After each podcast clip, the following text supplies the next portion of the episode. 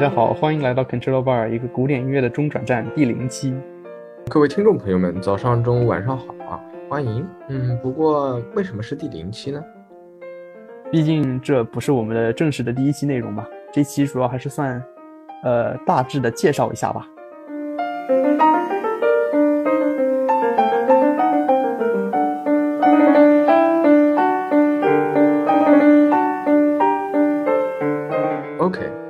那简单介绍一下自己吧。啊，毕竟我们开前都要做一下自我介绍。我叫吉米，目前还在读高中。我是 Tony，同样也是高中生啊，是他的同学，平时很喜欢听古典音乐。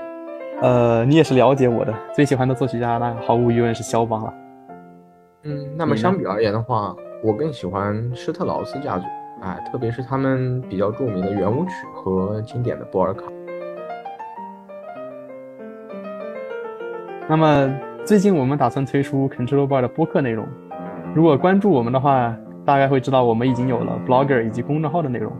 呃，不同于这两种文字形式的文章，您只需要点击播放按钮就可以将您的手机放到一边，继续进行你手头正在进行的工作。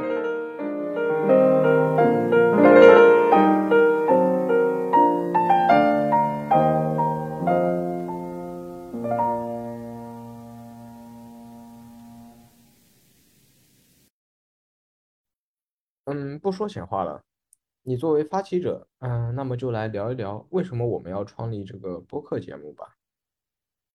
啊，原因其实跟我们创立 Blogger 以及公众号其实是差不多的。我们自身都是古典音乐的爱好者，但是身边的同好并不是很多，所以寄希望于互联网也是很正常的一件事情。呃，也是主要是想分享一下我们平时听音乐呃自我的感受吧。啊，那么当然。格局打开的话呢，嗯，我们希望可以将古典音乐更多的推向年轻的群体，那么吸引更多人去聆听古典音乐。哎，这边其实说白了就是拉人入坑。然后平时闲聊的时候，嗯，Tony，我跟你就讨论过这样一个问题，就是为什么听古典音乐的人相比于其他种类的音乐，哎，像那种流行或者摇滚来说，它这么少？那么这个问题最终也没有得到解答。但是我们想到可以试着去吸引更多人来到这个古典乐的圈子里，让更多人体会到这个古典音乐的乐趣。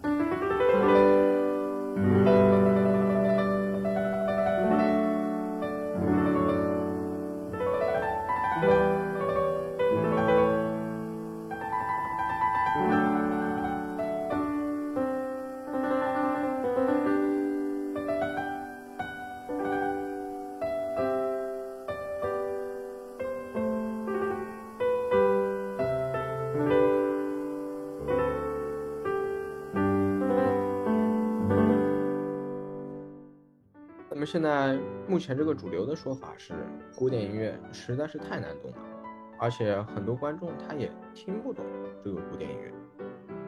那么 Tony，你觉得这个古典音乐很难懂吗？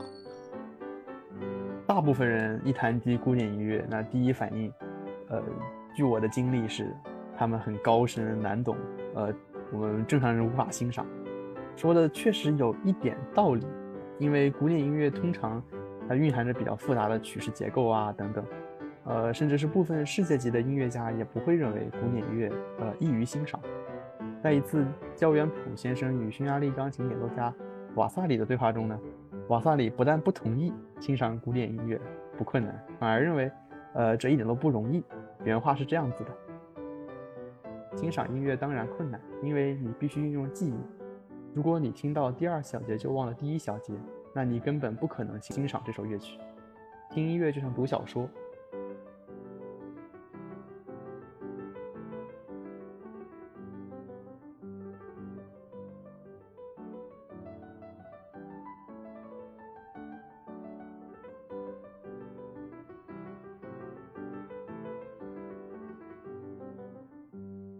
不要对古典音乐抱有先入为主的看法。那么对于我们这种业余爱好者来说，哎，大可以放弃所谓的乐理、曲式分析，或者是像和弦的使用等等。我们所需要的，仅仅是耳朵，以感受这个音乐本身的旋律。啊，那么相信很大一部分人，他喜欢音乐都是源自于这个喜欢音乐的旋律的美。那么我们其实并不必担心这个乐理，甚至看不懂五线谱，或者是和声，或者是对位的技法。古典音乐的听众，更需要的就是用心去听。那么当然，嗯，如果是深入学习音乐的话，那就另当别论了。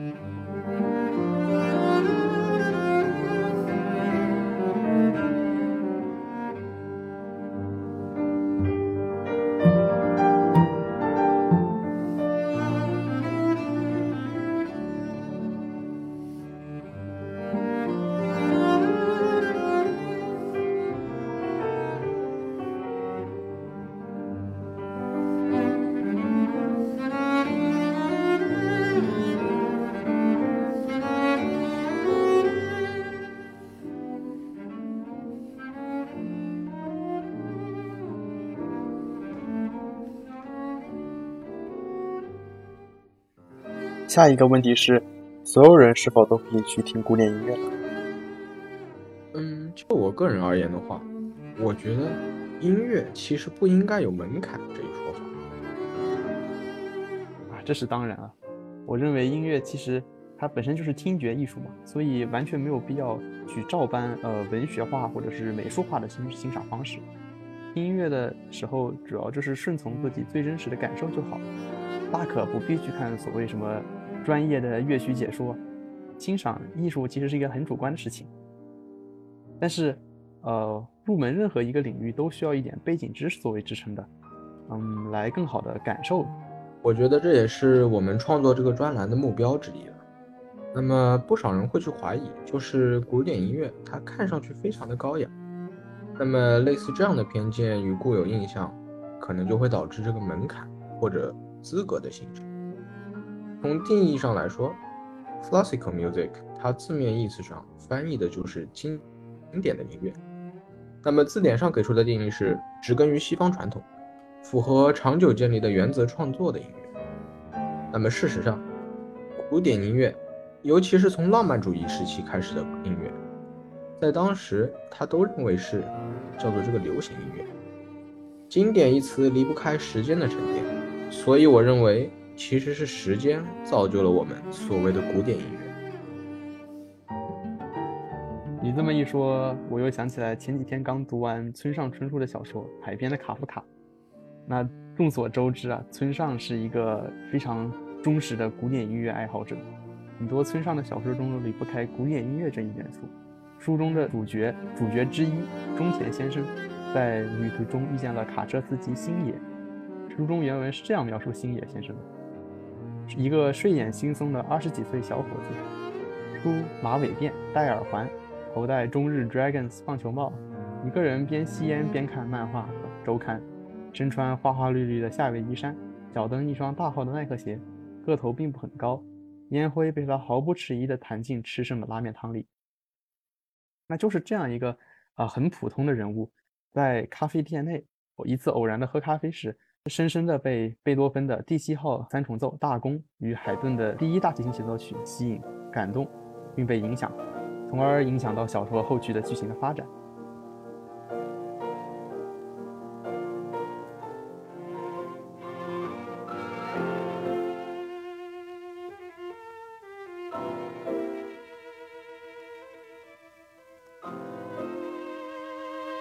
或许我们会觉得古典音乐与我们之间有一层隔阂，但旋律中仍然会有牵引人心的音符。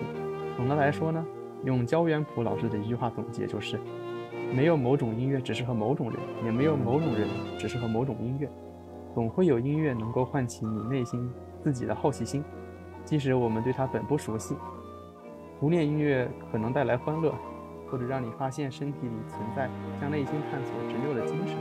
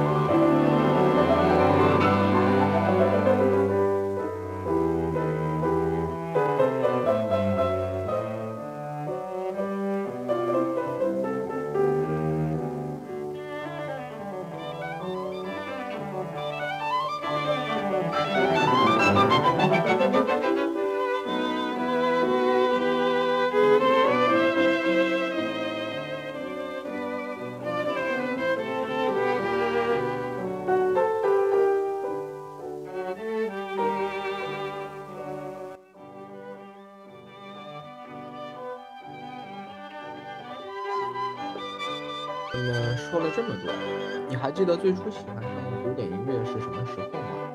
又或者是因为什么而喜欢？因为什么呢？最初接触古典音乐肯定是呃小时候学过一段时间的钢琴，但是当时并不喜欢。嗯，真正喜欢上的话，其实是从看一部动漫开始的。哦，这么说你是二次元喽？呃，这么说其实也没有问题了。最开始其实是看金阿尼的《冰果》的时候，里面有一些呃 BGM 是一些很经典的古典曲目，比如说像弗雷的《西西里舞曲》，在我们之前已经放过了，以及最吸引我的是其中的巴赫的无伴奏大提琴组曲的第一首。呃，这类古典曲目的引用语，我觉得是和冰果整体日常文艺的风格真的非常相符。这也深深的吸引到了我。当然了，呃，相信很大一部分二次元爱好者大概是从嗯《四月是你的谎言》开始接触古典音乐的吧。毕竟里面大量引用了肖邦的部分曲目。呃，而且从现在来看的话，毕竟各大版本的肖邦序一底下都少不了四皇观众或者是刷有马公声的人。你呢？嗯，我的话呢，和古典音乐结。结缘是我刚接触小提琴的呢，嗯，由于考级嘛，嗯，就接触了，或者或者这么说吧，被强迫性的接触了不少中外名著。那么比较基础的是像大家耳熟能详的《新春乐》以及《春节序曲》之类的。然后稍微较有难度一点的话，就是《沉思》以及《查尔达舍舞曲》之类的。那么在日夜练习下，就自然而然的产生了一些兴趣。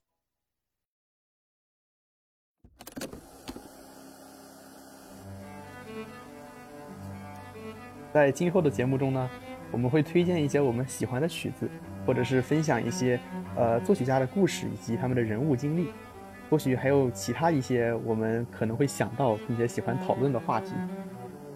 那么我们这个节目的话，它会更加偏向一个介绍的性，那么希望可以吸引更多的听友来到这个古典音乐的圈子。